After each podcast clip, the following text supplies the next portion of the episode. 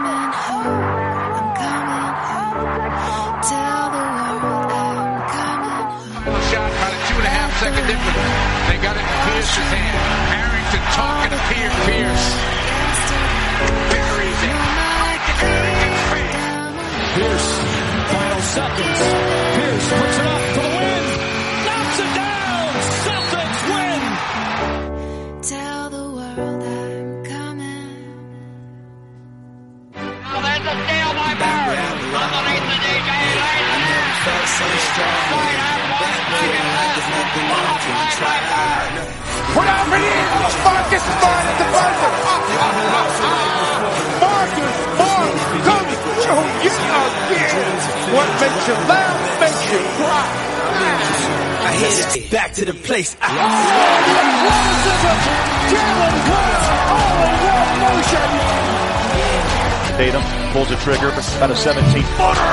Bang! Big shot on a big stage. Anything's possible. Anything's possible!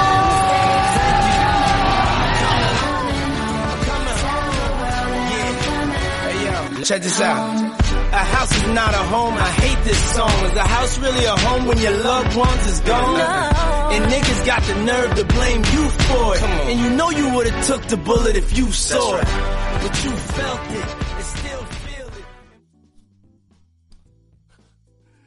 Hey, ¿qué tal? Muy buenas. Bienvenidos de nuevo al podcast de Boston Celtics en español. Despacho Celtics, ¿qué tal? He vuelto. Estoy perfectamente. Y estoy tumbado en la cama. Eh, Parece de un geriátrico esto, la verdad. Eh, No por Andrés y por el calvo de Milito, sino porque, bueno, estamos aquí un poco aún en cuarentena. Pero eh, muy contento, muy contento con que la serie haya ido también eh, contra los Nets. Eh, tenéis el podcast, digamos, bueno, no, es una previa de, la serie, sino una post ¿no? de, la, de la primera ronda que están comentando los chicos ahí con, eh, con Javi y con Sergio, creo que eran los que estaban el otro día, comentando un poco las, bueno, sus conclusiones sobre la serie. Y hoy, justo, justo a tiempo, porque nos vamos con muy, muy justos para, para el partido de mañana. Los Celtics en unas horitas jugarán el primer game contra Milwaukee en Boston. Y vamos a comentar un poco entre los tres. eh, ahora os presento a los que estamos por aquí. eh, qué pensamos de una serie que, bueno, es la segunda final de conferencia que tienen que jugar los Celtics para efectivamente llegar a finales de conferencia. Entonces, eh, para analizar un poco la serie y, y ver, no sé si haremos previa, digo previa, pre- pronósticos, porque siempre gana Milito, así que es un poco injusto ya para los demás hacer cualquier tipo de conjetura. Pero para analizar la serie me acompaña, obviamente, el mastermind del despacho, el rookie que acierta siempre todas las predicciones, el Juan, Juan Milito. ¿Qué tal? Bueno, bien, con esta introducción obviamente no voy a acertar una porra nunca más en la vida, Era la idea, pero era- además era- de eso, todo bien. Eh, cagado de frío, ya arrancó formalmente el otoño-invierno en Argentina, así que está bueno para ver esta verga de serie como Milwaukee nos barre rápidamente. Eh, bueno, para la gente que no lo sepa, tenemos- eh, Milito es una máquina. Eh, por eso acierta tanto. Entonces se nos acabó la batería, se nos ha jodido un cable se- y, y suenan los bips Ya se, eh, típicos. ya se avivaron. ¿Ah, ¿Está sonando ahora? Sí. No. Sí, sí, ¿En sí. serio? Sí, lo siento. No, Eh, todo es dolor. Seguramente cuando hable Milito eh, hemos, hemos escondido mucho su condición de máquina, de robot, eh, durante este tiempo, pero la verdad es que no, no podíamos hacerlo así, es lo que hay. Eh, es una máquina, entonces, siendo ese tipo de máquina, pues se nos ha escapado un bip por ahí, entonces cuando hable seguramente haga bip, bip, bip, bip. Pero bueno, no pasa nada. El que no es una máquina, pero es guapo como si lo fuese, el señor Andrés Villar, desde Bahía Blanca, recién afeitado y con, con el pelo muy cortito. Está muy guapo, Andrés, ¿qué tal? Buenas tardes. Gracias eh, por lo de guapo, guapón, vos también. Gracias. Ahora te veo, que te veo respirar ya Sí, está normalidad. Estás más tranquilo. Que, eh, estoy un poco más tranquilo de que, de que no vas a desfallecer. Eh, bien, bien, bien. Eh, con mucha ansiedad, con ganas de, de ver una serie que pinta muy pero muy buena, me parece. Y para el neutral me imagino que debe ser una pasada sentarse a ver, van a ser una pasada sentarse a ver los partidos, ¿no? Para nosotros, No. un calvario. Para nosotros no. Claro. No sé, ma- Para mañana, nosotros es un mañana calvario. estáis en directo, Andrés, narrando. Mañana vamos eh, en directo, me imagino que estarás comentando vos, así que... Ah, pues si estoy yo, sí, sí, claro, obviamente. Pues no, pensaba que estaba Jonah, ¿eh? Sí. Que no sé si estará Jonah... No, no, Jonah no está, Jonah no está. No está, así yo- que vas a estar vos o, un- o Milito. Un mensaje eh, de Jonah que está buscando pañales y un mensaje del robot de despacho por línea interna. Voy a buscar otro micro, a ver si es eso. Bueno, bueno, bueno. Pero bueno, eh, Andrés, eh, Milwaukee otra vez. Eh, la- las hemos enfrentado dos veces en los últimos cinco años, diría más o menos, a, sí, 2017, 2018 y ahora, en 2022, en los últimos cinco años tres veces. La primera fue la de la de Rossier. La de Rocier. Eh, claro. Bueno, serie Eh, el día que nació, el día que nació Scarry Terry. Es el día que nació Scary Terry, efectivamente, eh, partidos que solo se ganaban los de casa y que solo se metían triples en los de casa y luego Milwaukee no se podía meter canastas. Eh, la segunda fue en la que empezamos barriendo terrible en el primer partido, que fue una lectura Sí. increíble y luego Y después Kyrie se decidió que se quería ir a dijo, Nets. dijo, no, espérate, que, que- que estamos ganando muy fácil esto, hay que, hay que parar. Yo, este no era el plan, este no era el plan. Este no era el plan. Estamos ganando demasiado fácil. Este no era el plan. Y luego, eh, bueno, este año, eh, con, con Milwaukee viniendo del tremenda pecheada, ¿no? A final de temporada para, para intentar no encontrarse con los Nets, perdiendo la ventaja de campo y encontrándose, bueno, con el equipo, digamos, con los que hubo polémicas, ¿no? El segundo y el tercero, con los Boston Celtics, Sí. en, la, en, en las semifinales de conferencia. Eh, sinceramente, Andrés, todo- sabíamos que el camino de Boston, eh, empezando con Brooklyn, iba a ser difícil hasta las finales de conferencia, porque eh, Milwaukee era el segundo y Filadelfia o Miami van a ser el tercero, ¿no? De esa, de esa serie para llegar a las finales de la NBA. Pero seguramente Milwaukee sea el peor equipo de todos los que se pueden encontrar Boston en estos playoffs por, por simple emparejamiento, ¿no? Es el rival Ujú. más complicado con la baja de Middleton, ¿no? Que podemos empezar si quieres comentando un poco eh, cómo está cada equipo a día de hoy. Pero, Sí. pero la- mi, mi- mi- mi principal idea cuando veo la serie es, es el rival más complicado que había y es la, la final para Boston es, es esta. Sí, la final anticipada, lo decía Sal Lowe en su, en su podcast, y dice por segundo año consecutivo Milwaukee va a jugar la final en semifinales de conferencia. Eh, más allá dice no le quiero faltar el respeto a, a- a Phoenix en, la- en lo que fue la final de la NBA, que hizo una gran final, dice, pero eh, las sensaciones que da es que Milwaukee enfrentaba a las finales en, en las semifinales de conferencia, como le pasó el año pasado con, con Brooklyn, que llegó a, a siete juegos, y ahora enfrenta a quizás el, el equipo que- más en forma está, eh, con alguna duda con respecto al tema Jalen Brown, que tiene un, un tirón en el, en el, en el aductor, el, del- ¿cómo es? el tendón de la corva. Sí. Como se dice que siempre es la lesión recurrente que tiene Jalen Brown y por eso me parece que tenemos eh, un, un miedito eh, de que no vuelva a pasar nada, nada que, que ya se ha repetido en, en algunas en, en anteriores oportunidades, lo quería decir. Eh, pero bueno, más allá de eso, Boston eh, está muy bien, llega de la mejor manera a, como decías vos, me parece el peor emparejamiento que podía tener, que es con Milwaukee, con la salvedad de que no está Middleton, entonces la, la puerta se abre, pero eh, ya tenemos información de que Middleton, la información que hay parece que no es tan así. Mm. Sí, que parece que no es que no se pierde toda la, la serie, que puede llegar a volver en un juego 4-5, sobre todo teniendo en cuenta que hay mucha distancia entre el juego 2 y el juego 4, mm, dependiendo también cómo esté la serie de ese momento, me parece que Milwaukee puede llegar a, a apurar los, los trámites o no para la vuelta de Middleton, así que veremos. Por ahora, la información semioficial es que no juega, pero evidentemente los insiders de la NBA tienen otro dato de que quizás si lo tengan que utilizar eh, en algún momento avanzado de la serie eh, pueda estar y ahí cambia por completo, ¿no? Está claro. Eh, eh, Juan, Mr. Robot, ¿cómo estás? ¿Se escucha mejor? Me dirán ustedes. Perfecto, se escucha. Ah, Mucho increíble, mejor se escucha. La voz profunda, eh, tremendo.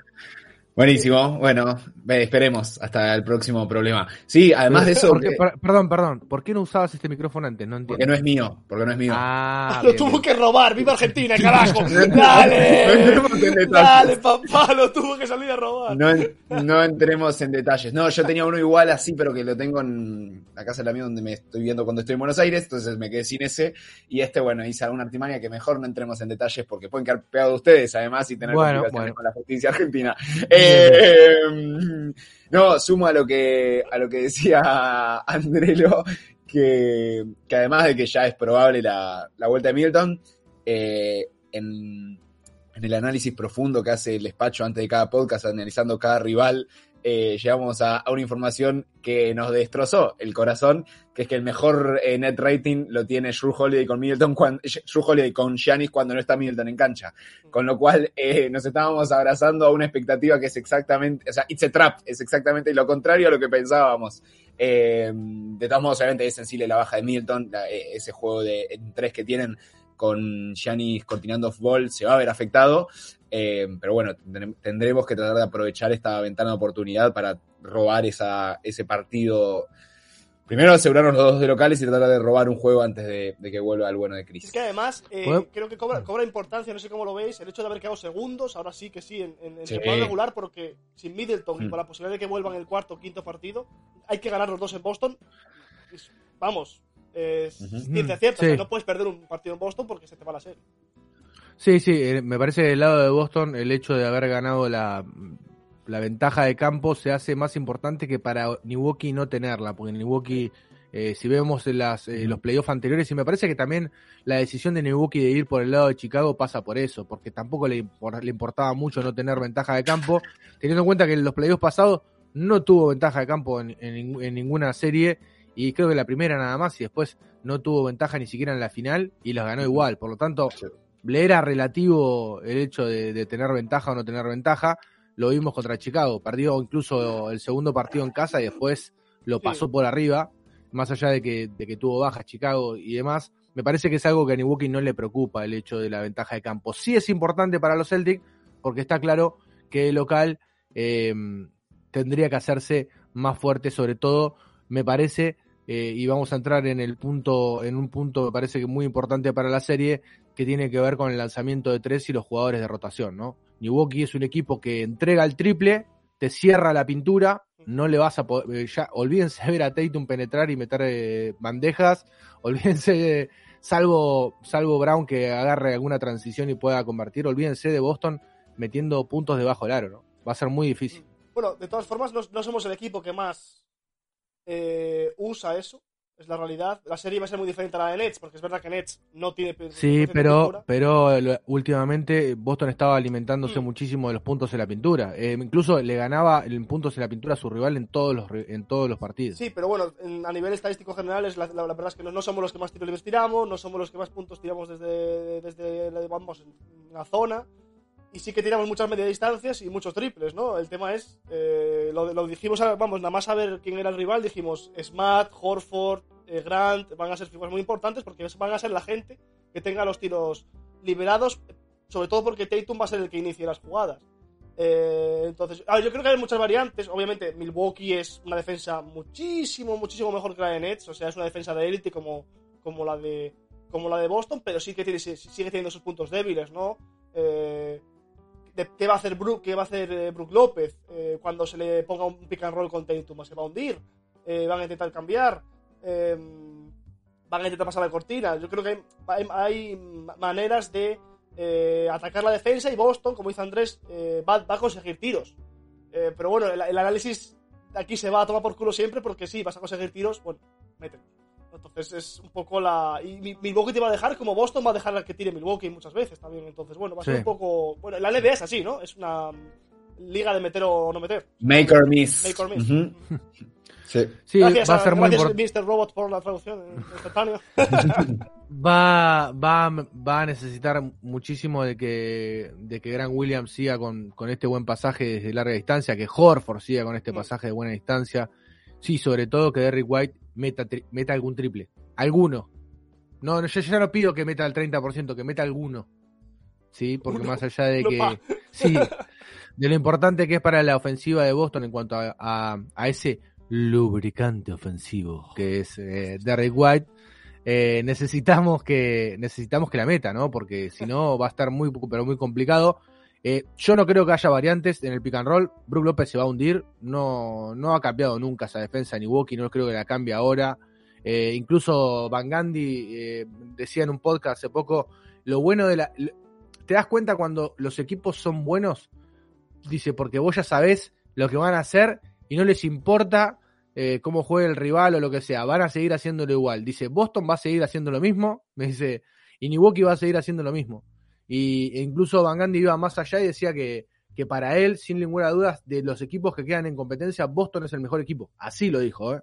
Dijo, Boston es el mejor equipo, más allá de que después, bueno, pueda perder por matchups o por demás. Pero dice, en cuanto a equipo, dice, eh, él cree que, que los que quedan en competencia es el mejor.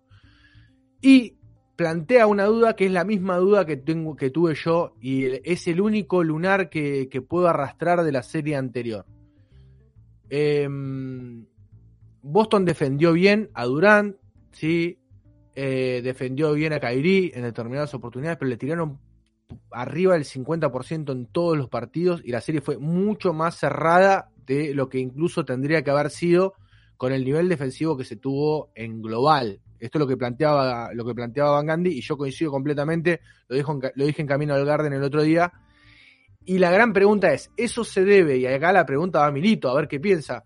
¿Eso se debe a que por diseño se tuvo mayores recaudos con Durant y con, y con Kairi y eso lleva a elevar el porcentaje en global de Nets a más de arriba del 50% y Udoka sabía que con eso le alcanzaba para ganar o es simplemente que eh, Boston def- defendió peor de lo que, se, lo que parece o lo que aparenta?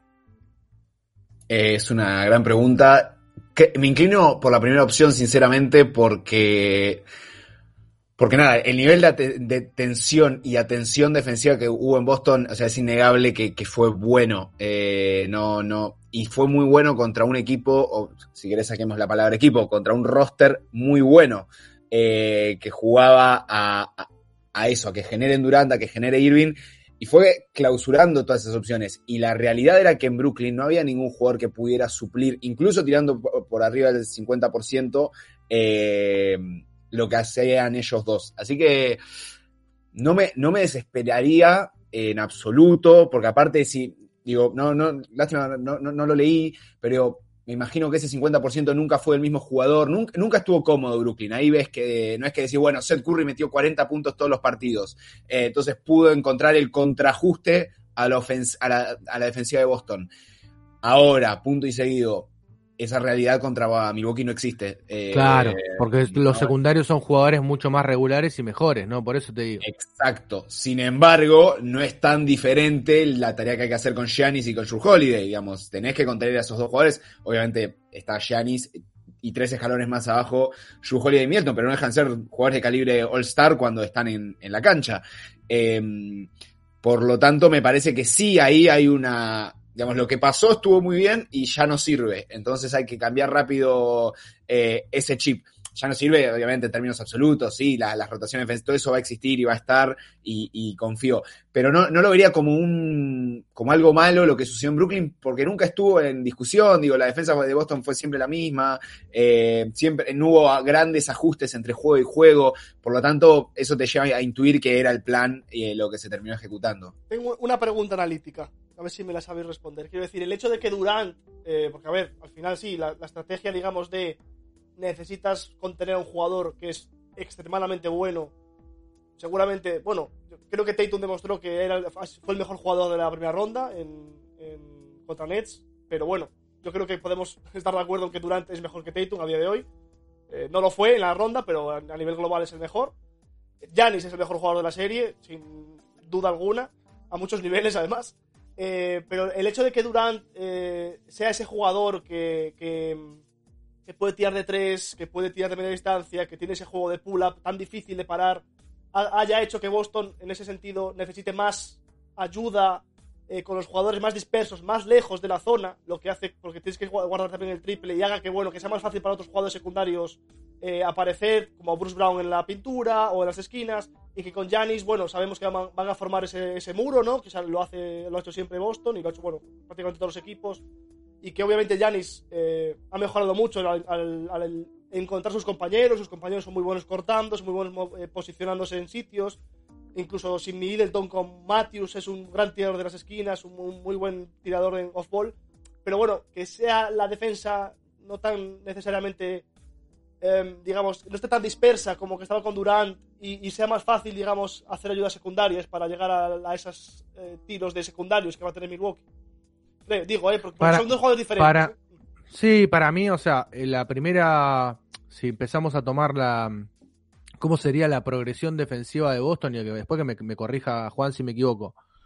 Para mí es punto número uno la transición y la, vuelta defensiva de, va a ser fundamental. Boston va a tener que retroceder de manera muy ordenada, eh, sobre todo teniendo en cuenta que tiene que frenar eh, la transición de Giannis. Giannis da tres pasos y queda del otro lado y te la puede enterrar directamente, se agarra y captura el rebote defensivo. Por lo tanto, el punto número uno para la defensa de Boston es detener la transición con, esa, con ese muro. Y el muro ese me parece que, vamos a estar de acuerdo los tres, va a variar quién esté en ese momento en cancha y quién lo pueda detener. Si está Brown, si está Horford, el que esté delante. El que esté delante va a tener que poner el cuerpo para tratar de detenerlo y frenarlo. Después, una vez frenado Giannis, empieza el segundo trabajo, que tiene que ver con tratar de cerrarle el camino en la pintura y que tenga que obligarlo a tirar un, un jumper de media o de larga distancia, un triple que seguramente se le entregue, por más que ha metido más Giannis y, y- y- y, pues un tirador. Va- vas, a tener Me- que me- vivir, vas a tener que vivir con eso. Vas a tener que vivir con eso, vas a tener que vivir con eso y no te queda otra. Y la otra va a ser tratar de evitar que Giannis, una vez que se lo colapse, porque en- entiendo, eh, Juan, que en algún momento se lo va a doblar. O sea, Sí, no todo el tiempo, no todo el tiempo, pero me parece Sí, que va a yo- estar esa ayuda, esa ayuda latente para tratar de, de doblar en algún momento. La recuperación después de ese doblaje va a ser fundamental, sobre todo teniendo en cuenta que, que los tiradores son mucho mejores que el lado de Brooklyn, ¿no? Sí, y yo a eso que estoy totalmente de acuerdo, te sumo una preocupación eh, que me parece que no estaba tan presente en las series anteriores que tuvo Boston contra Brooklyn ya hace un par de años, que es eh, Giannis jugando off-ball y cortinando off-ball, porque ahora hay un gran Sí. pasador como Holiday y ahí no hay, no hay posibilidad de doblar una cortina. Y Drew Holiday lee muy bien, eh, Giannis lee muy bien y si te recibe, aunque esté en tiro libre, ya está. Eh, porque además ahí, digamos, ahí es donde vemos la diferencia de un equipo bien construido. Ahí tenés, eh, Portis se ubica muy bien en el dunker, Brook López te puede sacar a Horford o a Robert Williams a la esquina, entonces ya ahí se te complica. Eh, bueno, hoy no está Middleton, pero después hay buenos tiradores, digo, hasta Grayson Allen está tirando bien, así que ya con poner a, Giannis cortinando a Grayson Allen, digo, estoy para sacar los, las estrellas es un problema gigante. Eh, y ahí me parece que eh, se va a romper, digamos, ahí vamos a defender de lo individual, que me da un poco de confianza porque, porque Boston tiene, digamos, lo, venimos diciendo, eh, Boston tiene un equipo en el que ningún jugador baja de ser un defensor bueno y son los y son casi todos muy buenos o especialistas. Eh, pero pero me parece que va a ser una serie que se va a definir muchísimo en esos detalles. Eh, yo creo que a Giannis con pelota abro muchísimas comillas lo podés controlar eh, lo que me preocupa es que ya Giannis, a diferencia, insisto, de esas series que Boston tuvo en el pasado, hace no tanto, eh, te, te puede generar problemas desde otro lugar. Milwaukee evolucionó muchísimo con el equipo, de hecho son los campeones. Eh, entonces tiene muchísimas variantes más que las que tenía Brooklyn, digamos, porque era eso. Sí, había, a Durant había que controlarlo, pero en una faceta lo hizo muy bien Boston, no, no, no le quiero sacar crédito, era muy difícil. Bueno, a eso tenés que sumarle otras varias facetas y que además, que es eh, eh, las complejidades que tienen los buenos equipos, esto eh, te contrajustan en el momento, porque Drew Holiday lee muy bien, porque Brook López lee muy bien, porque eh, todos leen muy bien el juego. Entonces, y están muy bien construido el roster, así como está Boston, para ir potenciándose entre ellos, ¿no? Eh, bueno, Gianni no tira de tres, bueno, to- toma cortina, saca un tirador, ¿qué haces? Eh, no hay respuestas correctas y tampoco puedes elegir el veneno porque Milwaukee te lee bien eso. Así que desde ese lugar me parece que va a ser un partido súper intenso. Boston siempre tiene la chance de ir a, a los cambios continuos, pero es temporal eso, porque te lo, te lo van a castigar también. Eh, creo eso, lamentablemente, que vamos a depender de las individualidades y además que no vamos a tener tan claro a quién atacar, porque eso sí estaba claro en Brooklyn. Claro. Eh, había que buscar a Irving, había que buscar a, a Seth Curry, eh, bueno, cuando estaba Drummond ni hablar. Eh, hoy también tenés una defensa del otro lado que te va a cerrar todos los espacios y te va a obligar a ejecutar muy bien mucho tiempo y meterla. Por lo tanto, es una serie súper pareja en ese sentido. Digo, probablemente Milwaukee esté pensando lo mismo del otro lado, digamos, bueno, frena Tatum, Sí, sí. aparece Brown, aparece Smart, eh, aparece Horford, eh, va a ser súper interesante y súper rica en, en cuanto a lo táctico a niveles más pequeños. Me da la sensación de que del lado de Milwaukee hay como una. cuan- perdón, cuando planteaba la, la progresión defensiva de Boston, lo pensaba con Giannis con la pelota. Me encantó que, que aporte Juan eh, la, la parte off-ball. Eh, me parece que en global es eso. Hay que tener cuidado también con Brook López con el triple. Hay que tener cuidado con Portis con el triple. Hay que tener. O sea, encima todos meten eh, de 13 en Milwaukee. eh, todos tiran y todos meten. Incluso el 5. Por lo tanto, es raro porque Brook López es un jugador que abre la cancha en ofensiva, pero que la cierra en defensiva. O sea, es un jugador que quedó como. Es como un híbrido. Es, no, no En un termina de bucle ser- temporal. Sí, sí. Claro, quedó, quedó atrapado en un bucle temporal entre un jugador, entre un 5 moderno y un 5 antiguo, ¿no? Que va en el medio. Eh, de un lado de la cancha abre el juego y otro. Además volvió y volvió muy bien Brook López. Los partidos que lo vi, eh, eh, incluso fue importantísimo en momentos de cierre, eh, metiendo muchos puntos en la pintura. Eh, y acá vengo, vengo a preguntar. Dicen, o por lo menos los analistas de, de, de Milwaukee, hablan de que va a continuar con esta alineación alta. O sea, va, va a salir con eh, Drew Holiday, con Matthew, con Giannis, Portis y López. Estamos hablando de cuerpos, salvo Drew Holiday y Matt, bueno, Matthew mide 1.90 y pico, debe medir, eh, y Holiday 1.88, son todos altos. O sea, no hay uno bajo en esa alineación y en pareja creo que uno de los eh, grandes, una de las grandes cualidades que tienen los Celtics que es un equipo larguísimo y grande. En este, en este, en esta lucha de, de cuerpos que va a haber, a mí me, a mí me, me surgen muchísimas dudas de, de- de cómo los Celtics van a encontrar tiros buenos y van a ser efectivos, porque Boston no es un equipo efectivo, o por lo menos no, no es un equipo que, que te deje tranquilo de que va, va- van a tomar este tiro y lo van a meter. O sea, van a depender mucho de, de, la, de la calidad del acierto y la calidad del tiro, ¿no? Ah, pre- preocupa bastante, o sea, a nivel, a nivel ofensivo. eh, la, serie que viene, la serie de la que viene Boston es una serie en la que no ha jugado a lo que solía jugar durante la temporada regular en el, digamos, el florecimiento de Udoka como buen entrenador ofensivo, ¿no? Eh, fue una serie muy de playoff, muy de eh, mismatch continuo, buscando bloqueos con Smart y Tatum para sacarle a, a Tatum esa ventaja de física y de ahí empezar a generar y sí que se vio ciertos momentos, no muchos, la verdad, de movimiento de balón eh, a partir de esas ventajas, pero la realidad es que no se, intentó otra cosa. Boston buscó un baloncesto mucho más, digamos, playoffista, por decirlo de esa manera. Contra, contra Brooklyn se podía hacer, porque muchas veces juegan con tres bases, Irving, Dragic y Patty Mills, pero Milwaukee no lo va a hacer. Yo creo que sí que se puede aprovechar mismatch de otra manera. Eh, Matthews es alto, pero no es tan buen defensor como lo solía ser. Eh, incluso Brook López se puede aprovechar el mismatch de otra manera. No vas a llevar al poste a Brook López, pero sí que le puedes sacar fuera y, El mid-range. y buscar el mid-range, el pull-up, eh, o bueno, eh, el triple desde si hace drop. Hmm. Sí, an- Juan. Sí, me parece que ahí no sería tan catastrófico. Creo que va a jugar a lo mismo Boston, digamos, porque el juego, el juego bonito contra Milwaukee no va a existir. Eh, no sé si van a ser las mismas ventajas las que va a usar, pero no vería.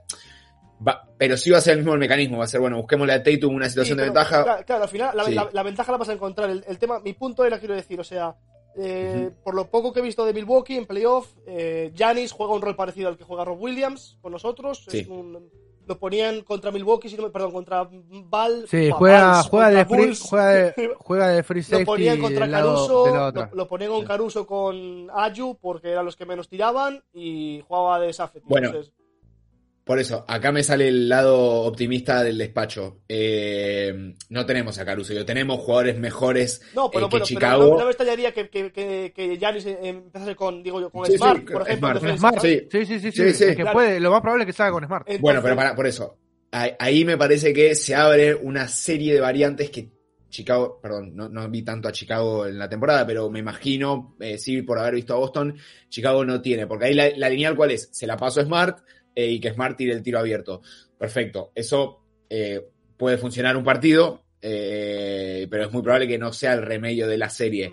Sin embargo, Boston sí tiene un montón de otras alternativas, como en ese instante poner a, a Marcus a cortinar y jugar ese, que lo vimos bastante, el hammer eh, a la esquina, digamos, eh, empieza a ver, por eso digo que va a ser una serie súper interesante en cuanto a esos eh, ajustes de ajustes de ajustes entre dos jugadores quizás. Me- y sí creo que ahí tenemos algo que no tuvo Chicago, eh, perdón, y que Chicago lo tuvo un partido y lo ganó, eh, que es Tatum, digamos, cuando todo bien, pero el uno contra uno Tatum un partido te lo puede salvar, lo hizo de Rosen, eh, un partido metió 40 puntos y ese partido lo gana Chicago. Entonces, me parece que esta serie más que ninguna otra tenía las que pueda llegar a tener Boston en estos playoffs, ya lo que es, lleguemos a donde lleguemos, eh, va a tener un peso específico sobre Tatum, va a tener un peso específico sobre Jalen Brown, los triples de Horford van a ser claves, eh, creo que, y por eso digo que es como te asustás, porque son los campeones, evidentemente, y juegan muy bien, pero después mirás para atrás y no estás tan mal.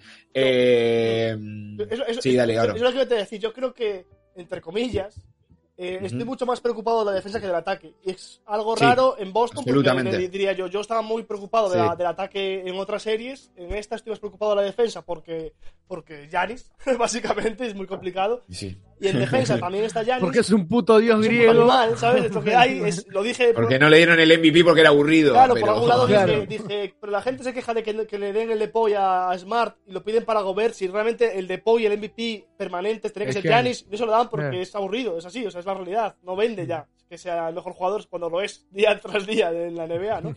Entonces, yo creo que el ataque Boston, entre comillas, de manera más sencilla que en defensa, siempre más sencilla, pero bueno, sigue siendo los Bucks, o sea, no, no es la, la manera de decir fácil, pero bueno, más fácil que en defensa, van a encontrar tiros. Boston va a encontrar tiros. El tema hay que meterlos. Hay que meterlos. Eh, yo creo que, que es muy explotable el que, que Milwaukee defienda tanto la pintura y que los jugadores, si juegan tan alto, van a ser lentos. No es lo mismo que te salga a buscar un galero como Middleton. La, la- la pérdida de Middleton en defensa para Milwaukee va a ser un, Sí. un sin Dios, porque no tienen a nadie igual que Middleton. Tienen a. Vos sabés a que, perdón, Baro, me, meta- me meto con eso. Vos sabés que mm, yo tengo la sensación de que Middleton es un gran defensor y he escuchado últimamente a muchos que lo, que lo ven más seguido y dicen que es un jugador, es un buen defensor, pero hasta por ahí nomás y como que defensivamente no es tanto lo que le va a doler la, la ausencia de Middleton, más que nada por tamaño, no por, no por lo que, lo que haga defensivamente, sino que el problema, digamos, la pérdida de Middleton en defensa es más dolorosa por el tema del tamaño Claro, que pero por lo no, que no tienes otro alero de esas claro no tienen otro alero A lo, lo siguiente para- a lo que se va Milwaukee es a escoltas grandes, tipo Claro. Matthews o. Pat Connaughton, pero no tienes a un alero de verdad ya, porque el resto es, es escoltas altos más o menos, Middleton que no está, y luego ya a, los Portis y Giannis y compañía. Entonces, por mucho que sean buenos en defensa, Giannis va a llegar, pero Portis no. Brook López no va a llegar a hacer esas coberturas. Entonces, yo creo que Boston con la con la, por ejemplo, la, la jugada Hammer, que, que se hace mucho, con el bloqueo ciego hacia la esquina, se va a hacer y va a funcionar Sí. y Milwaukee va a dejar tiros liberados.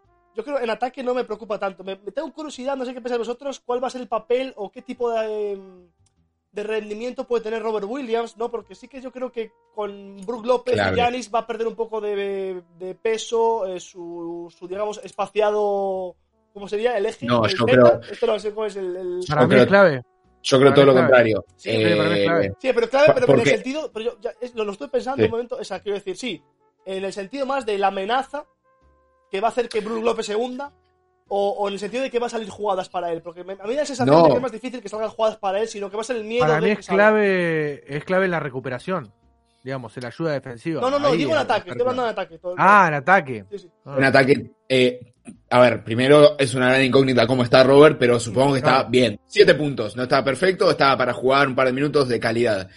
Yo creo que es clave porque, porque sí te lo da ese. a- o sea, obviamente va a ser menos la diferencia que va a sacar que contra otros equipos, porque este es un equipo grande. Eh, pero me imagino situaciones con, los, con Horford y él en cancha. Bueno, a- el que no defiende, o sea, el que lo defienda Brook López eh, es rarísimo porque es un muy buen defensor. Pero hay que atacarlo y hay que comerle, digamos, es, si te lo defienda Horford, es para el pop y que Horford o tiro genere. Y si está con Robert Williams, Robert Williams le gana porque todavía tiene 24 años, entonces tirásela arriba que va a llegar. Insisto, eh, lo que pasa es que Boston es surrealista, que cualquier persona tira un centro y Robert Williams la baja. Ahora va a, haber, va a haber que ser un poco más precisos. Digamos, va a ser más difícil. Esa, esa ventana es más chica para que entre ese pase. Pero sigue existiendo y Tatum la puede acomodar. eh, Smart la puede acomodar en ese, en pequeño. y el espacio, aunque el pase no llegue, el espacio se va a generar porque Brooks se tiene que hundir. Exactamente. Y pará, y el contrajuste a eso, perdón Andrés, ya te dejo, es donde te fuiste medio centímetro con, Con Robert. Ese es un tiro de Tatum, un tiro de Brown, un tiro de Smart. Sí, era, Eh, era mi idea, ¿no? No, no, no- no tanto a nivel de te voy a meter 5 alley-oops y los vas a hacer. O sea, quiero decir, de finalizarlos, pero yo entiendo que, bueno, que va a ser más el espacio que genera el miedo a... La amenaza, Claro. la amenaza del dunker. Mm. La amenaza Exacto. del dunker es, es lo que te, lo que te va a dar. el dunker, sí. Aunque sea Brook López, o sea, si llega ahí la pelota a Robert Williams va a ser gol. No, Eh, incluso lo que tenés que lograr es tratar de que alguien rompa en el eje para que Brook López tenga que dar un paso al frente, digamos. Cuando da el paso al frente, el dunker queda vacío, por más que esté Giannis en la ayuda defensiva, que bueno, no es, no- no es moco de pavo, no. eh, no es moco de pavo. Si Giannis tiene una amenaza de un tirador en la esquina, no va a poder estar tan cerrado en la pintura. ¿Se entiende lo que digo? Si Giannis queda con eh, Marcus Smart abierto en el triple de la esquina, que sabemos que Smart lo mete, o abierto con un tirador en la esquina, no va a poder estar plantado en la zona. ¿Se entiende? Entonces, si hacen dar el paso ese al frente a Brook López, eh, la amenaza, o con solo la amenaza de que Robert Williams esté ahí, va a hacerlo dudar a Brook López, de salir a cortar el tiro de media distancia o retroceder para que, para que Robert Williams no, no haga daño. Te lo resumo así que me parece es una buena síntesis. Es mucho más peligroso Robert Williams en el dunker que Grant Williams en la esquina. Eh, Exacto. para Grant Williams en la esquina la receta está. Eh, Para que diga eso, Milito, cuidado, ¿eh? Sí, sí. Eh, no, porque esa, esa rotación la tienen eh, y Sí. llegan.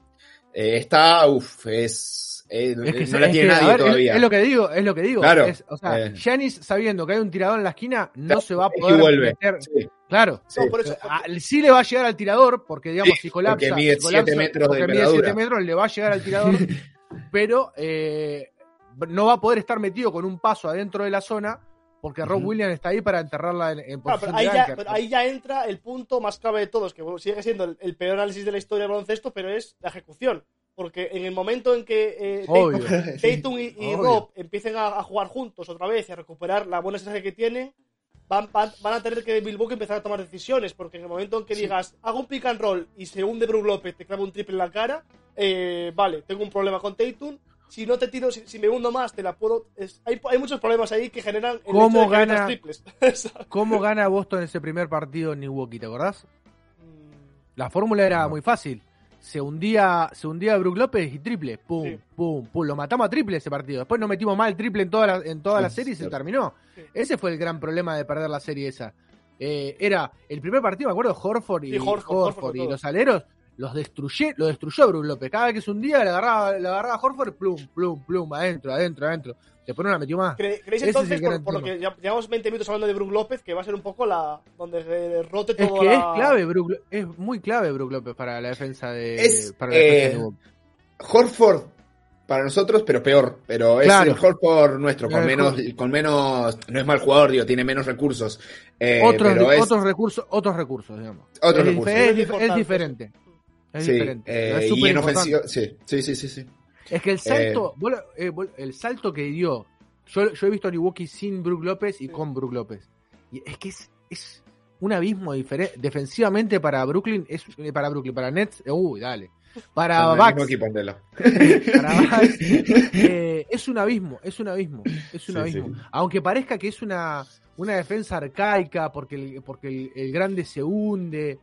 Lo que pasa Sí, es que pero- son tan largos, son Es que, tan el problema, largos es que el problema es que es una defensa arcaica que tienes a un, a un monstruo, ¿sabes? Entonces da igual. Claro, que son igual, monstruos, da tal igual. cual, y ocupan Es el Monster espacio. Squad de Space Jam 1. Eh, se dan la mano todos y llegan de un lado al otro Pero de la es- cancha. es que que- vos- pero a mí me hace mucha gracia porque, porque Boston, en la, la realidad, es que en, en una defensa muy moderna, juega arcaico porque juega con dos pivots, pero Sí. vuelves a juntar a, a otro monstruo, mucho menos monstruo que el de- del Milwaukee, que es Robert Williams, que te cubre todo eso de otra manera. Sí, claro. Pero claro, es que Milwaukee tiene a Giannis, es que es una puta locura. Es el siguiente paso de la evolución de la NBA. El Ah, tall pensé que, ball. que- que- de Roth, que era No, el no. crecer. El tall ball es lo, que- es lo que, es lo que se viene, es lo que se viene. O sea, jugadores que son hiper altos, hiper largos, pero que tienen la versatilidad, pero que tienen la versatilidad para poder jugar juntos e incluso cambiar con chicos. Eso es la eh, los Mobley, los Robert Williams, Garrett eh, los que, los que vienen ahora, ¿no? El hiperaltos, Chet claro.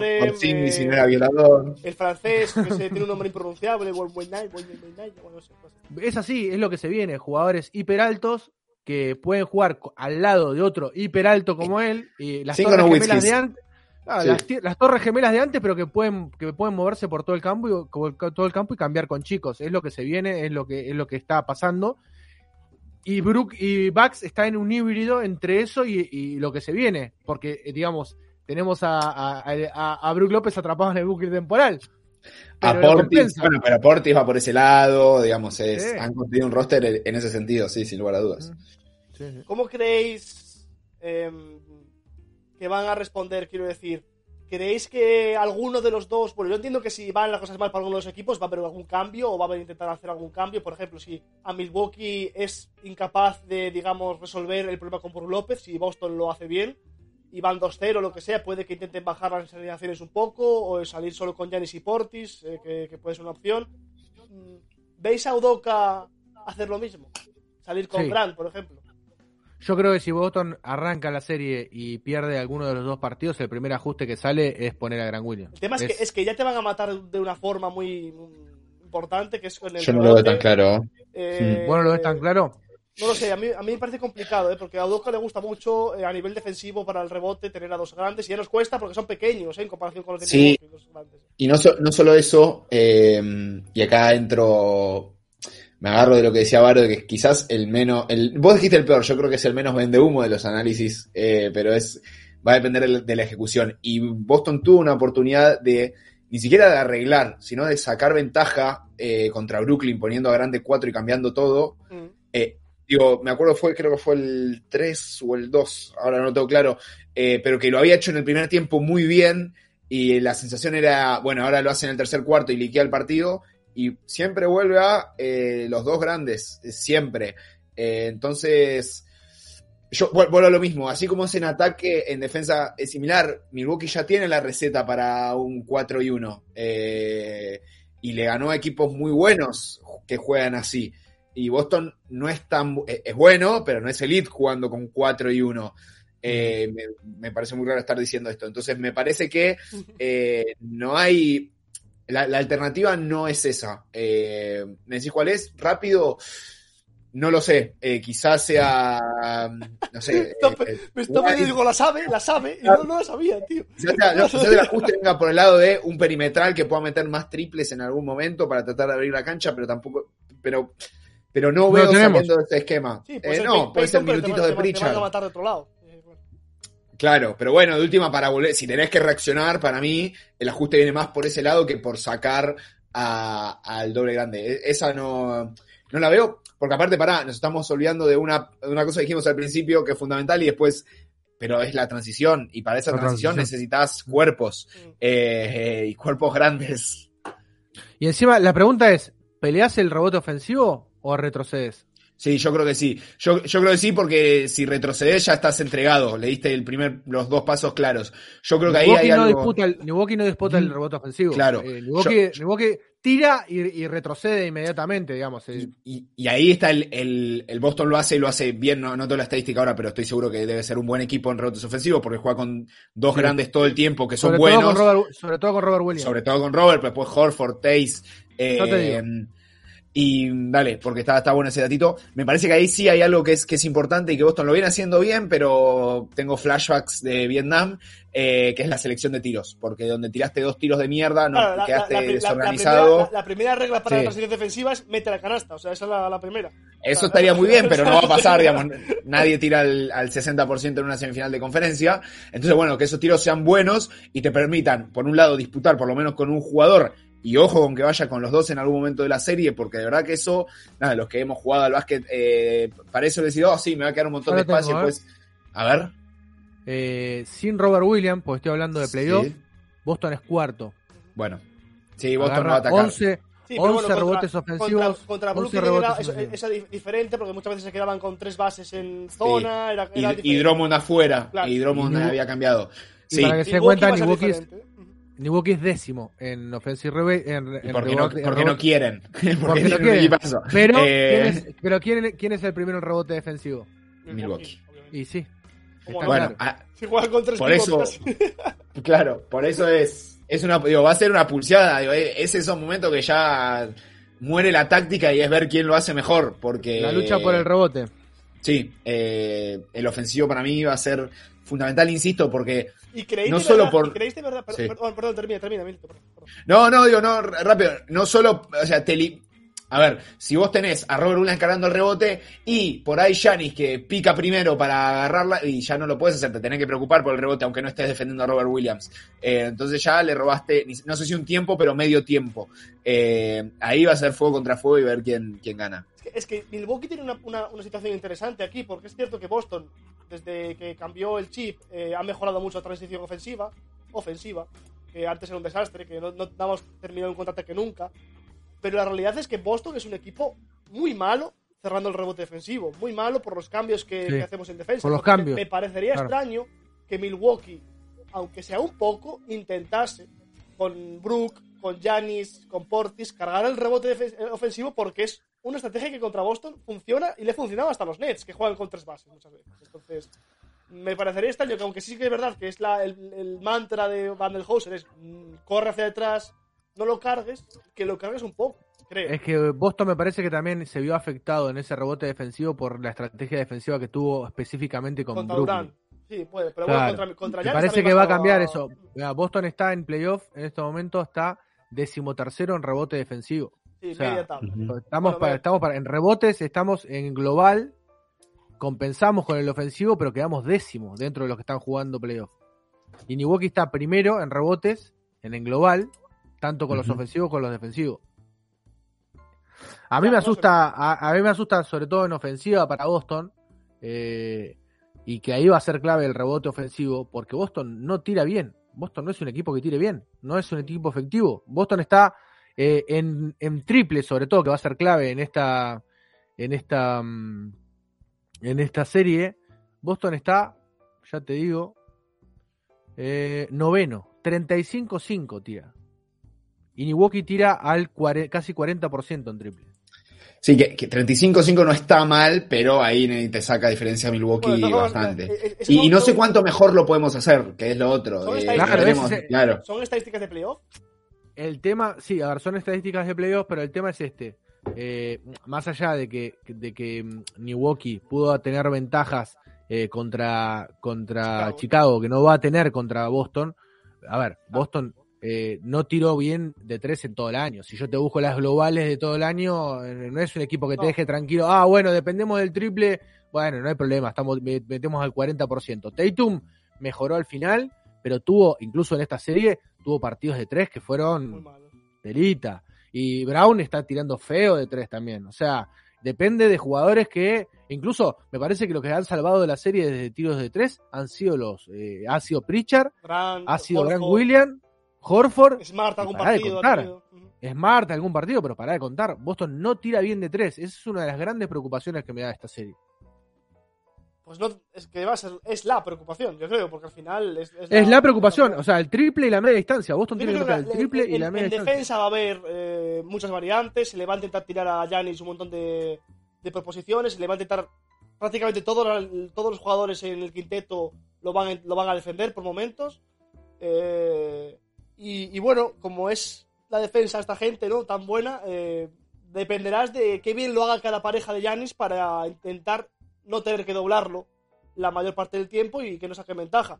Eh, pero se va a quedar con Eh. Smart y, la- y lo va a hundir y se va a quedar con normalmente, si no me equivoco, es Jalen el que lo suele coger de primeras eh, de manera inicial. No sé qué va a hacer Udoka en este, pero bueno, en ataque, en ataque se, hay que meter canastas, no hay más. Yo no sé, no sé qué más puede hacer el Boston simplemente. O sea, va, va a tener tiros Boston. se- Seguro va a Mm. tener tiros. Entonces, Los tiene que meter. Mm. 35-6 en temporada regular, Varo.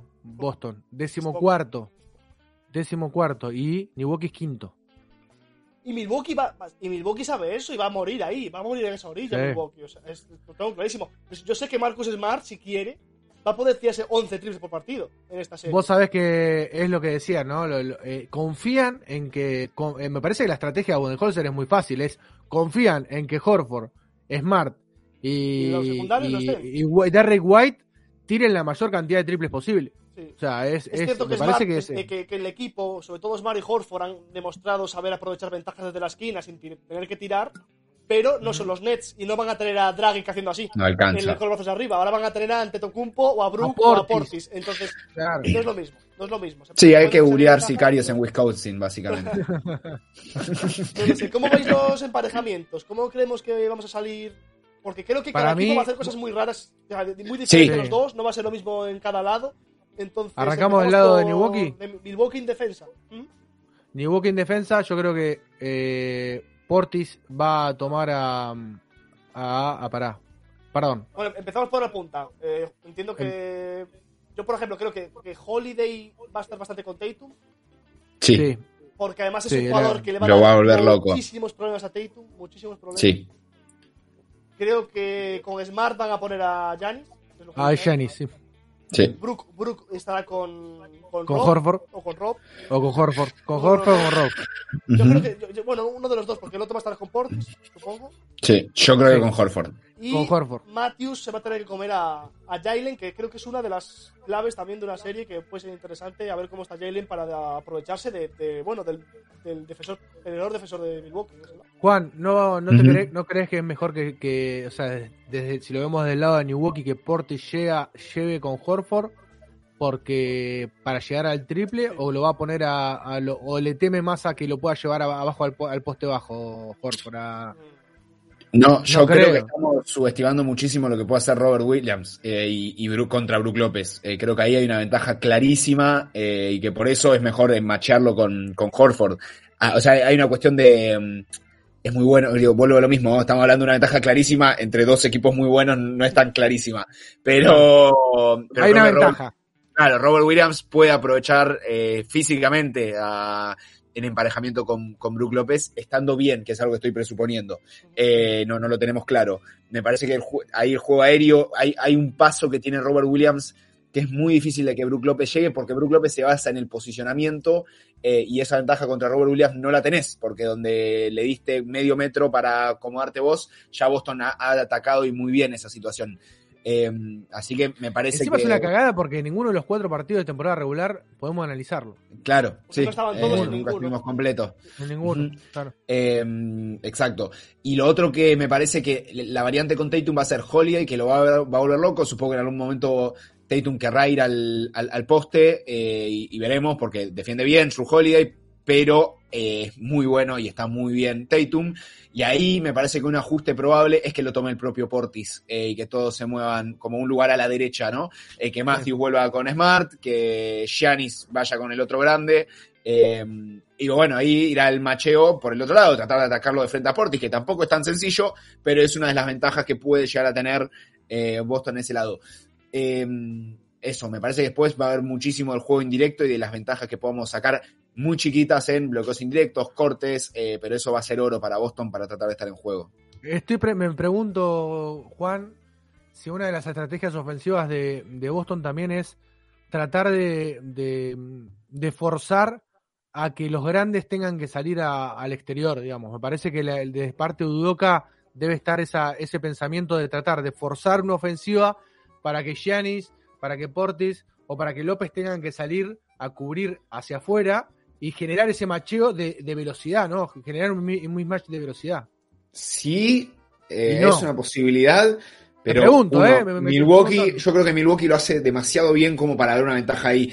Pero lo hace muy bien, no solo en lo que ya hablamos, que son Montreal, Giannis, no sé qué ventaja de velocidad puedes tener, eh, porque te la, regla- te la te la empareja con centímetros, Pensaba más sino que que además... en sí. Portis y en, y en López. Sí, sí, sí. Yo creo que con López sí. El problema es que eh, digamos, no somos los primeros que se les ocurrió atacar a Luke ¿Sabe- López en el perímetro. ¿sabes Tiene la fue- respuesta para eso eh, colectivamente. ¿Sabes quién Eh, fue un, un jugador que se aprovechó mucho de eso? En un partido de Boston contra Milwaukee. Bien. Schroeder, Claro. claro. Pero no está. Pero no está más. Eh, no, bueno, pero eso en algún momento lo podés usar. Digamos, no lo veo como una estrategia eh, de, de, de serie. ¿sí? En algún momento del partido, eso sí. Eh, Qué bien nos vendría el, el tirito de media distancia de, de, de Yoshito hoy, ¿no? oh, eh, Para pararlo ahí enfrente de López y que le tire pingui, pingui, pingui, pingui. No, por eso, yo creo que la ventaja va a estar ahí, ¿eh? En los ti- de- de- es increíble decir esto en el 2022, pero me encanta que haya dado toda la vuelta. Eh, en los tiros de media distancia de Los tiros Brown, de media distancia, eh, porque eso vamos a ser los tiros que vamos a tener. Y Pero uf, ten- los, ¿Qué? los, los Bulls vivieran de eso y no. Bueno, No, no, no, pero los Bulls no que vivían. no, No. tenían triple. No, no. Pero, claro, pero tenían a derro digo, los Bulls que llegaron a playoff no son los Bulls que habían arrancado la temporada, digo, estaban súper limitados. Eh, yo creo que tenemos no dos tenían amenaza, además para la defensa de No Milwaukee, había triple. sí. al no tener, no había triple, se tenía que preocupar simplemente con cerrar la media distancia. O sea, la estrategia defensiva era cerrarle el camino a DeRozan y de última, si te metía triples, no sé, Caleb Martin, no sé quién tiene Chicago, ese- alguno de esos, sí, a ese muchacho, bueno, está bien, podemos vivir con eso, pero que DeRozan no nos cocine de media distancia. Me parece Sí, que claro. iba por ahí. Sí, y, y, y tenían una estrella que defender. Digo, acá tenés dos y media entre Jalen, Jason y juntás un cuartito de Horford y un cuartito de, de Robert Williams. Eh, digo, lo hacen bien, no, no, no la tienen. Por eso digo que. iba a no- decir a tres estrellas y a Gran no. Williams. no, estoy en modo serio, no sé si se dieron cuenta. Sí, sí, estamos. Eh, no, y digo, estamos jugando. Ay, ahora lo voy a tener que romper, boludo. Venía bien. Eh, eh, digo, tenemos un jugador de, de calibre MVP como se vio en la última serie. Gran Williams. Y sí, eh, no, digo, Tatum. Más predecible, más Sí, predecible. sí. Porque venía muy serio, me di cuenta tarde. Eh, no, digo, lo de Tatum es. Digo, me da miedo ilusionarme así, pero metió 30 puntos defendiendo a Durant. eh, Es un Sí, desgaste. una grande. Locura. Es una Eh, locura, siete asistencias, digo, no, la tiene. Por eso digo que Milwaukee no están contentos de jugar contra Boston tampoco. Eh, va a ser una serie para mí larga de eso, de, de detalles y que se va a cerrar en, en, en fuerza, Tiro, en pulseadas. tiro, tiro una y a ver qué piensan ustedes. Me parece que más que nunca la el poder de decisión que tenga Tatum con la pelota va a ser importantísimo en esta serie. Sí. Sí, yo lo, lo iba a decir, lo, lo iba a decir hace, hace un ratito. Creo que, que, la- que Boston necesita tener paciencia en ataque. Porque, Mm. Sí. porque Milwaukee no son los, no son los, no son los Nets. Eh, Milwaukee, en el momento que se note que, que no, están, no estás fino, eh, que haces un giro eh, que no tienes que hacer, eh, Holiday va a estar por detrás y te la va a llevar. Eh, Son un muro. Y, y Tatum ya se, ya se estrelló contra un muro eh, contra los. Nets y era Blake Griffin. Eh, y Drummond delante, o quien sea, o Durant, eh, y no podía con ellos porque no tenía paciencia muchas veces a la hora de buscar la zona.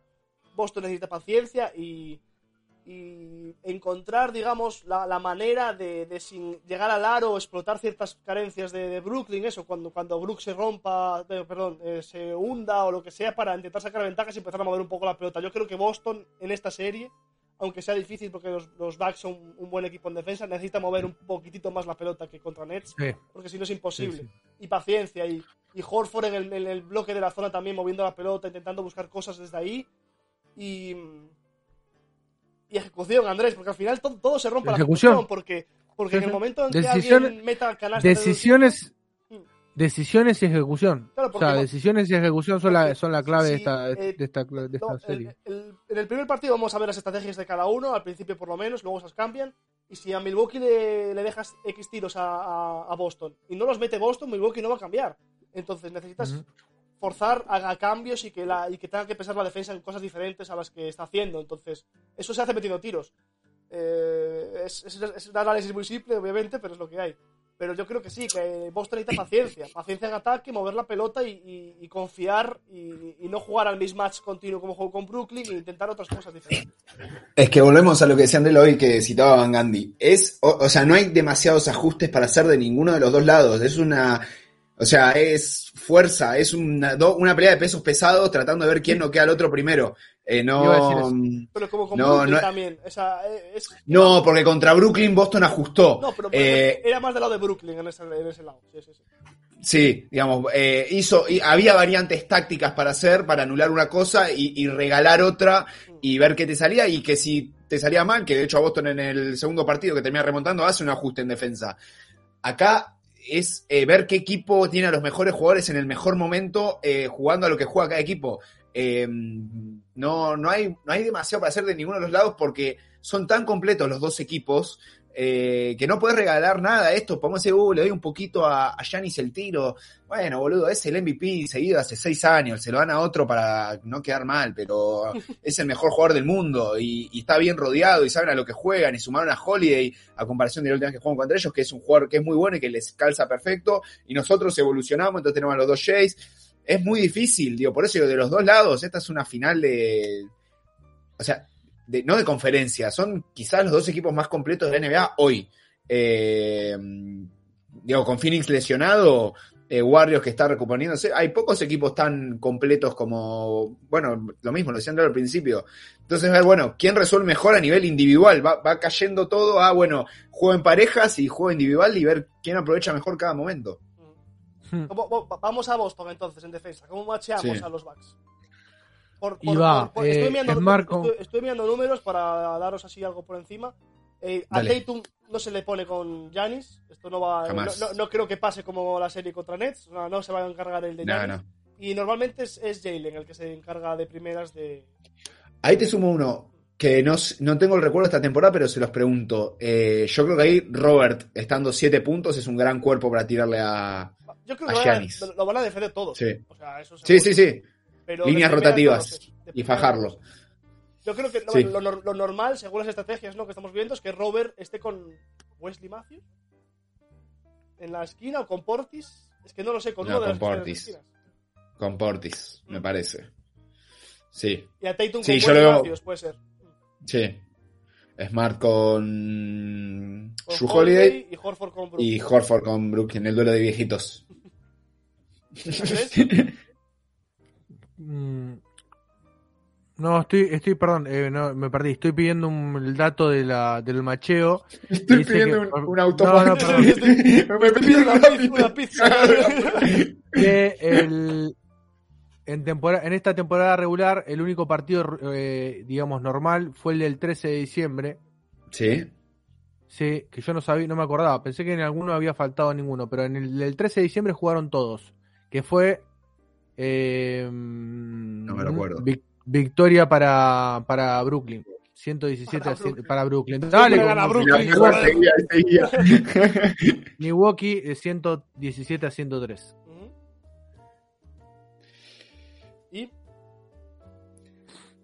Y después los demás tensión, sí ya faltaba algún que, algún que otro Sí, jugador. sí, sí. ¿Pero hay macheos o no? Está por revelar una verdad y, y- y no- Andrés, Chan, chan, chan, chan, chan, chan. Eh, para mí este es ¿tenemos macheos Eh, o no tenemos macheos? Sí, sí, sí. O sea, Smart sobre Drew Holiday para mí. Eh, no sé de qué se ríen. No. Sí, está, está todo muy confuso. O sea, Sí, está- estás buscando los datos del partido ese, de quién defendió a quién, entiendo. Ah, perdón, perdón. No, no, estaba, Claro. estaba viendo el coso. Pará, pará, ya te digo. 13 de diciembre, a ver, Celtic. Ahí lo busco, lo busco. eh, hermoso, hermoso momento. Eh, eh, sí, sí, sí, sí, sí. No, eso me parece que vamos. Yo insisto, creo que al final va a ser. No importa, importa un carajo el macheo porque todos van a defender a todos, sobre todo en transición. Y ahora no importa un carajo, es importante. Pero armando ese, ese, ese muro, y va a haber momentos que va a quedar Smart con Giannis y, y lo va a hacer bien. Eh, creo que también. Sí, sí, yo me Tengo la juego recuerdo que de sí. Vietnam, de Marcus al poste con Perdón, perdón, perdón, perdón. Es, es al revés, está mal el dato. El 13 de diciembre Boston ganó 117 a 103. O sea que somos campeones. Está- es lo que estás ganó. diciendo, Andrelo. Y jugó Hemos jugó. Middleton, jugó Porti, jugó Holiday, jugaron todos. Este es el partido que se, este es el partido que se lesiona, que se lesiona a Middleton. ¿Se acuerdan? Otra Sí, vez, se lesionó. ahora Eso sí. está, está obvio, ¿ya? Es el Ahora partido que se lesiona Middleton, que se le, que se lesiona a Middleton en el tercer poco. cuarto, ¿se acuerdan? Sí. Creo que Boston sí. lo- Sí, se sí, lesiona sí, en el tercer sí, cuarto, sí, sale, y ahí Boston termina de romper el partido justamente cuando se lesiona a Middleton. Bien, podemos aprovecharlo, estamos, estamos viéndolo. Estamos. Bien, bien. Así que bueno, el Eh, partido venía, igual el partido venía contra, o sea, Boston estaba arriba. Boston le ganó el primer cuarto, lo perdió Boston 30-21. Después ganó el segundo 30-20. 34-24, ahí es donde saca la ventaja en el tercero cuando se lesiona a Middleton y gana el último 32-29 y termina ganando partido 117-103 en un momento también de la temporada en que Boston no estaba jugando bien, estaba 14-14 en diciembre. Eh, O sea, siendo prudentes y Sí. teniendo este dato y teniendo también el que no estaba Middleton y el contexto de Boston, podríamos decir que los Celtics están en condiciones de barrer la serie, es lo que estás diciendo. Claro. ¿Te interprete bien? exactamente, 4-0. No, es- es- es- ese partido hay tres cuartos de Middleton, en este no va a haber tres cuartos de Middleton. Hasta Claro. no sabemos qué partido. Deberíamos ganar 130-98 Más o entonces. no funcionara así sería tan lindo. Bueno, entonces la, la duda más grande que nos vemos es quién va a estar, o sea, con quién va a estar Robert Williams, ¿no? Sí, es la gran duda, sí. Yo creo que, a ver, Robert Williams eh, para mí va a estar con Matthews. O Matthews o Portis. No, no lo tengo claro. Matthews o Portis, o sea, Matthews o Portis, uno de El, los el problema es que Matthews... De- eh, para mí, apa, es muy sencillo. La posición de Robert Williams es prácticamente de zona, no es de Sí. hombre. Para mí eh, va a tomar pero- el que esté en la esquina. Pero normalmente Williams eh, hace, eh, intenta buscar al menos peligroso, se le pone con, con él. Eh, Claro, Matthews es muy buen tirador de, de tres, eh, pero Portis también, claro, le va a ofrecer, digamos, más necesidad de moverse, porque va a cortar, va a estar al poste, va a estar al tres, no sé si es... es- no lo sé. Si yo soy Budenholzer, le pongo en la esquina a un tirador que tenga que estar pendiente mucho tiempo y no se pueda cerrar. Es Matthews, claro. O sea, para mí es Matthews. O sea, no, no, es Matthews o Portis, no, no claro, sale pero ahí. si, si la, si la estrategia de Vandenhauser es te voy a poner a un buen tirador para que no lo hagas, uno que va a decir, vale, pero yo no quiero que esté con este buen tirador. Entonces, Claro, bueno, por eso, pero ¿qué haces? ¿Lo tenés que sacar de abajo del aro? Y que, y, y que pida tiempo, dice, no, no, no, no, no, no. Robert tiene que ir con Matthews, que me lo dijeron en el despacho. No vale, Arby. No, pero es lo que digo. revisión. Pero por eso te estoy diciendo que al final, al final, la posición defensiva de Robert Williams no termina de ser una posición de tipo zonal. Sí, sí, sí. Porque, digamos, eh, o no, Juan. Sí. Yo no lo veo a Robert eh, Williams saliendo del perímetro porque el- su marcador se lo lleve a cosas, sino simplemente No, toma el que está en la esquina. Y ahí aplica lo mismo que, que decíamos con Jan, digamos, puede, si es, si es un tirador, finta y vuelve, eh, obviamente no es lo mismo, no vamos a tener esa gran defensa, esa gran protección de Marcus, de mm, Robert, y porque estamos jugando contra el campeón, entonces no, no podemos regalar un jugador que era lo que hacíamos en la temporada regular. Eh, así que no, yo, yo creo que, yo insisto, creo que a priori va a tratar de tomar a Portis, Portis se va a ir al Dunker, tampoco vamos a tener esa protección tan clara. Eh, pero si va con Matthews va a ser esa posición de fintar y volver todo el tiempo, tratando de estar más pendiente de la ayuda.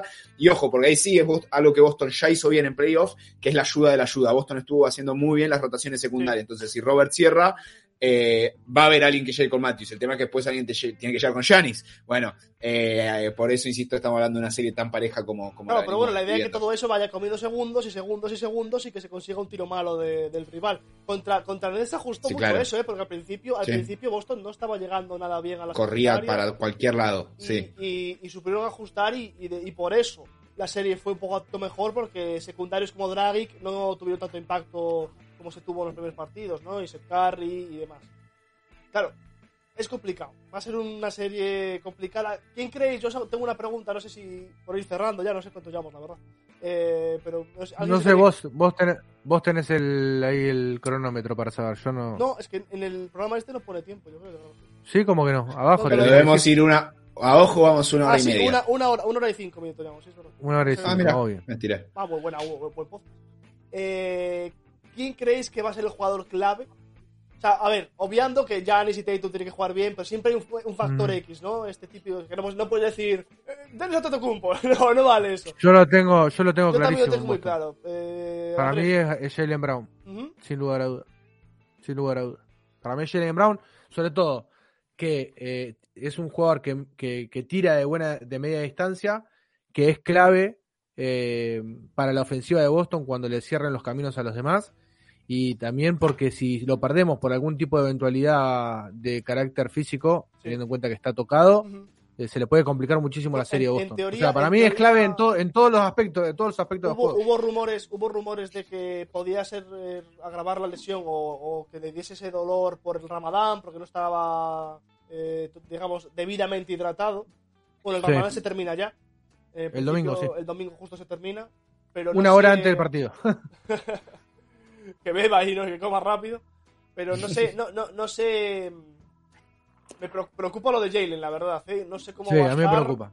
Es una lesión muy jodida, que, es, que además cuando jugaba con ella se le veía que no, no podía jugar, no podía estar en pista. Eh, Bueno, yo creo que si Boston, Boston ahora mismo es favorito porque no está Middleton. Eh, en si hay un, hay un problema con Jalen Brown, Boston no, no, es, Chao. no es capaz. ¿eh? Es- Deja de ser favorito sí. inmediatamente. Yo coincido con ese análisis, pero pongo a Jalen en ese estatus de, de, De Tatum de de Giannis. Eh, además, para variar un poquito, yo creo que, y además tengo mucha intriga y mucha esperanza en lo que pueda hacer Robert Williams de esta serie. Yo creo que si Robert está bien, eh, a Boston. Eh, esperaban que diga Grant Williams, eh, tontitos.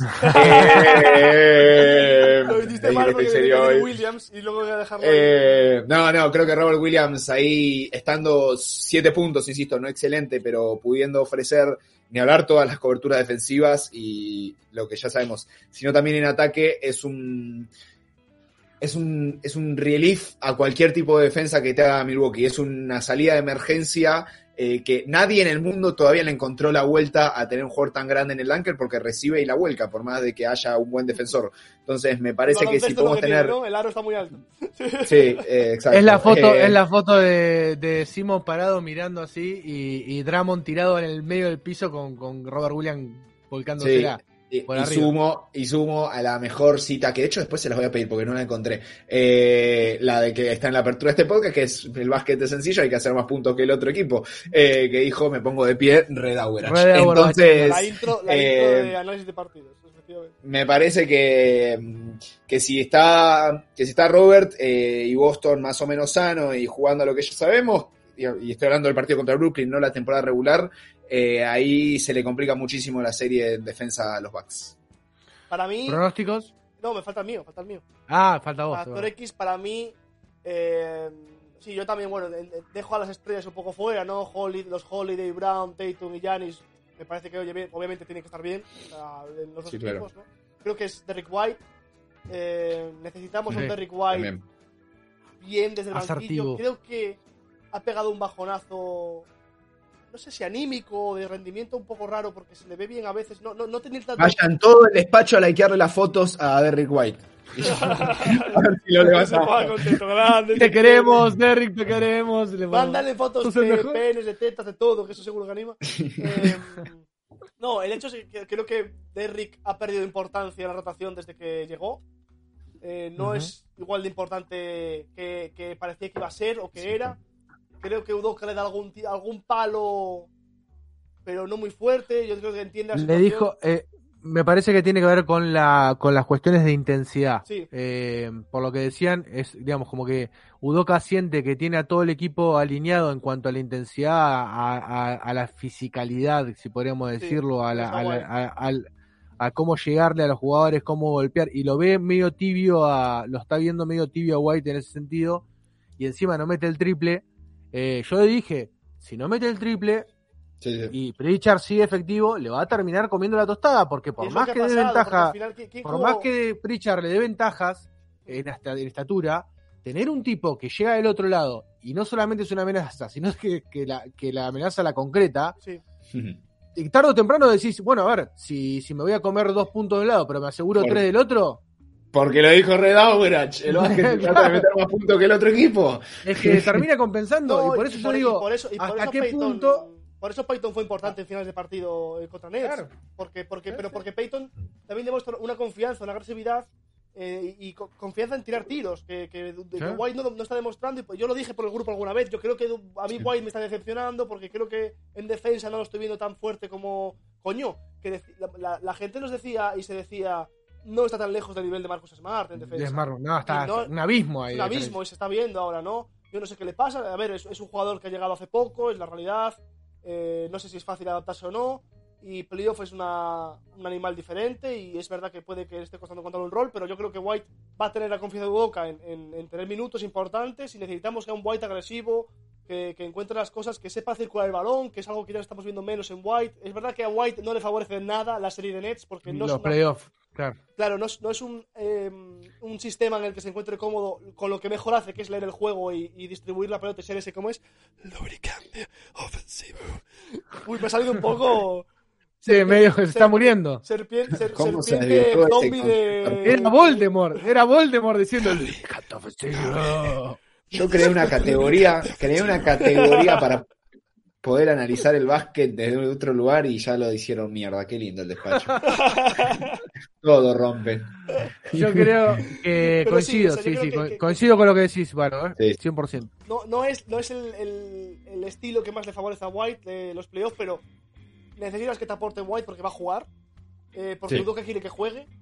Y, y- pero, pero lo, lo dije también por otro lado, no sé dónde. eh, al final vas a tener que jugar contra Milwaukee, vas a tener que jugar con gente que meta canastas.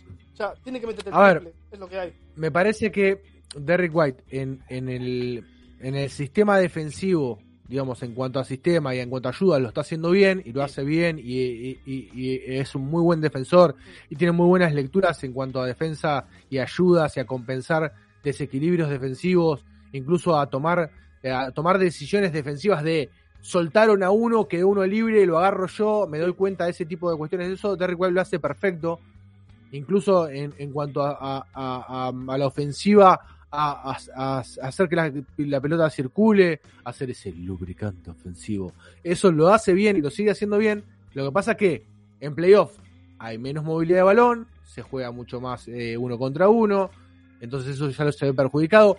No mete el triple, las situaciones que tiene son de tirar triples, no está yendo hacia el aro, incluso no está tirando de media distancia en situaciones que antes corrían justamente para él, el pin down ese que hacían para que salga a tirar, no lo está haciendo más Boston. E- ese tipo de situaciones la tiene que hacer. Se nota que está falta de confianza en el, en el. Claro, está falta de confianza. Y, y- y no es un jugador que. No es un jugador que, que tenga claro que es un buen tirador. Él no se cree un buen tirador. Entonces, ¿qué pasa? Es rachero. Tiene dos semanas como tuvo al final, de, al final del campeonato, mete todo. Y después tiene dos semanas que no mete ninguna. O sea, no mete una. Además, es el se nota problema, que no es un jugador, un es, es un jugador al que se le nota que le afecta.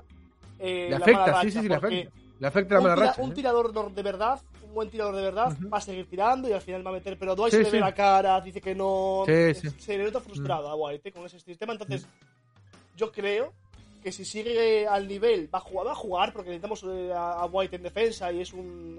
eh, sobre todo para darle de minutos de descanso a Smart, que es lo que hace White. Sí.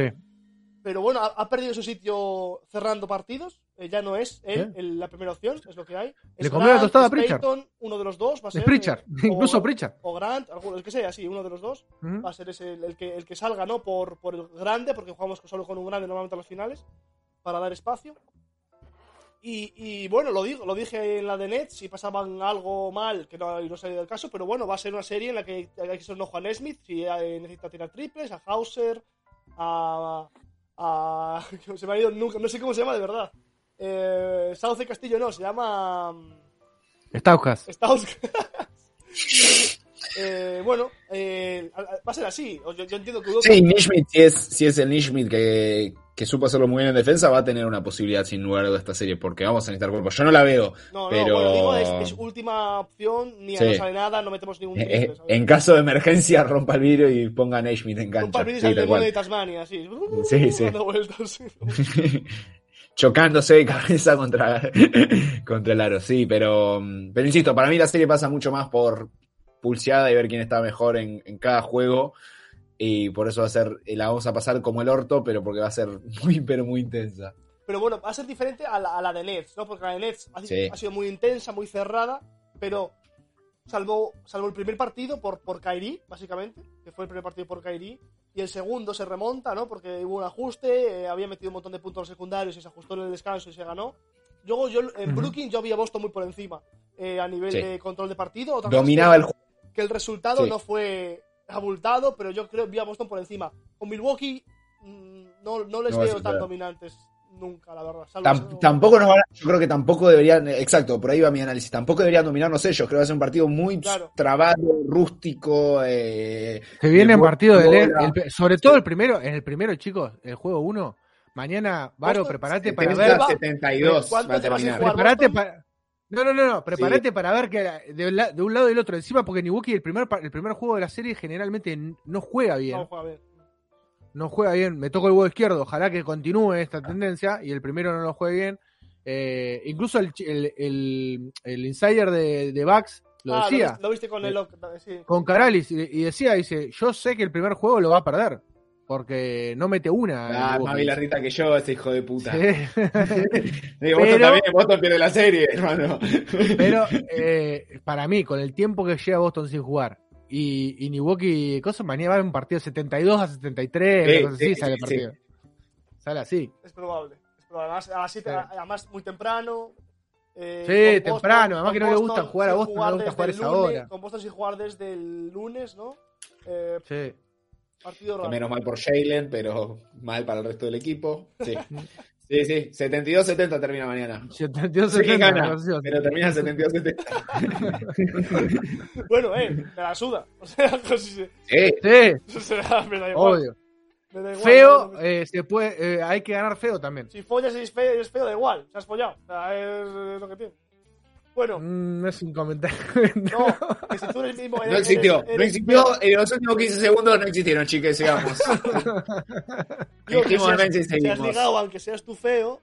Que te Ah, el bien. bárbaro. No, que dicho yo, Te el si es pero si querés embarrarte, te suelto la así, mano. A mí, así mismo. Listo. Ha sido el feo. Curtite. Está bien, está bien. Si vos sos el feo, vos sos el feo. Está bien. Bueno, pronósticos. Yo no hago, ¿qué hago, Juan? Yo me uno al Yo de dije Boston. Boston en 7. Yo dije Boston en 7. Boston en 11. Yo, di- di- pasa yo dije, y, y- y lo creo, ahora un poquito menos, que Boston llegaba hasta que se cruce con Milwaukee en playoff. Ah, pues sos un campeón. O sea, me estoy dando por perdida esta serie. Claro, sí, sí, sí. Pero. Pero no pensabas a- que Middleton estaba lesionado. Ojo, Es ahí cierto, ya es cambia cierto. la ecuación. eh, muchísimo. Eh, así que voy por un haciendo cálculos. 6. Boston en 6 dijo Milito. Bueno, ¿Cuánto es eso, Milito? Eh, 4-4. 4-4. Entonces ya me he dicho Boston en 7, Boston en 6. Sí. Sí. Por Boston en 5, tío, que le den por el culo, no ganan, solo ganan uno. hay que ganar rápido, la serie hay que ganarla rápido, que viene, que viene Middleton. Antes de que venga Con los Middleton. ojos de cabra así. Hijo de puta, cara de cabra. Maldito cara de cabra. No veo un monstruo ahí, el, el comecabra, el chupacabras tiene. Pues, El chupacabra. El chupacabra. Sí. Bueno, gente. Bueno, gente, eh, ya estamos. Mañana, bueno, no sé, lo, lo subiremos. Mañana hacemos el ya. vivo. Eh, relato yo y comenta Barito. Es a las 7 eh, horas española de la tarde. Eso es a las Una de la, dos de la tarde acá en la Argentina. Una de la tarde. Argentina, eh, justo la precomida. Ah, perdón, ¿dos? Dos de la tarde. ¿Dos? Sí, pues son Ah, cinco. son Si cinco, es a las ahora, 7. Sí, sí, sí. Oh. Bien. Eh, No soy nada, ingeniero, pero creo que da las 2. 7 menos 2. ¿Vieron? Que no estoy tan mal. A vos no se te puede preguntar, Juan. Creo que a las 8 de la noche te dice cualquiera, no entiende nada. Está mirando, ¿eh? Está yo, what, espérate. Estoy googleando, a ver.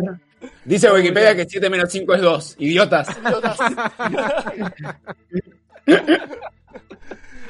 bueno, Ay, y con el pronóstico del tiempo, iba a decir, con el pronóstico de la hora eh, a la que puede jugar o no, Boston, bueno, siete, Entre las tarde. 2 y las 7 de Argentina y de España.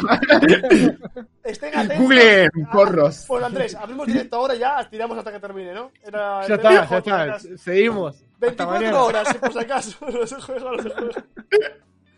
Ay, Dios, en bueno. fin, eh, ese es nuestro análisis de la previa. Siempre son difíciles las previas, ¿no? Porque no has visto a los equipos jugar uno contra otro hace mucho tiempo. Entonces, bueno, Pero como Eh. somos el mejor, el mejor podcast de toda la NBA hispanohablante, lo hacemos. Y porque tenemos huevos aparte y nos la jugamos. Eso, carajo. Big Data y la concha de tu madre. bueno. Contale, perdón. Cerremos. Siento no entra mejor. Milito ha empezado pa- siendo un robot, ha ido a robar un micro, ha hecho el podcast más serio de su vida y ha decidido 5 minutos que se le ha ido totalmente la cabeza y ya está, se acabado. Ya se acabó. Ay. Bueno, Pacos, eh, nos vemos mañana en, en, la, en el directo narrando el partido con Andrelo. Y bueno, la- entre la semana haciendo, supongo, como se juega el segundo partido, el. ¡Ay, qué hostia me da! Martes. El martes. Y luego hasta el sábado no se juega otra vez. Hasta el sábado. Bueno, ahí hacemos una, que- ahí hacemos un programita para, para comentar el 2-0. ¿Eh? De Milwaukee.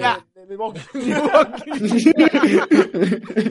bueno, si vamos a hacer así, el 1-1. Y ya está. Ni para ti ni para mí. El 1-1. Eh, chao, Pacos. Adiós. Chau. Un beso. chau. Chao.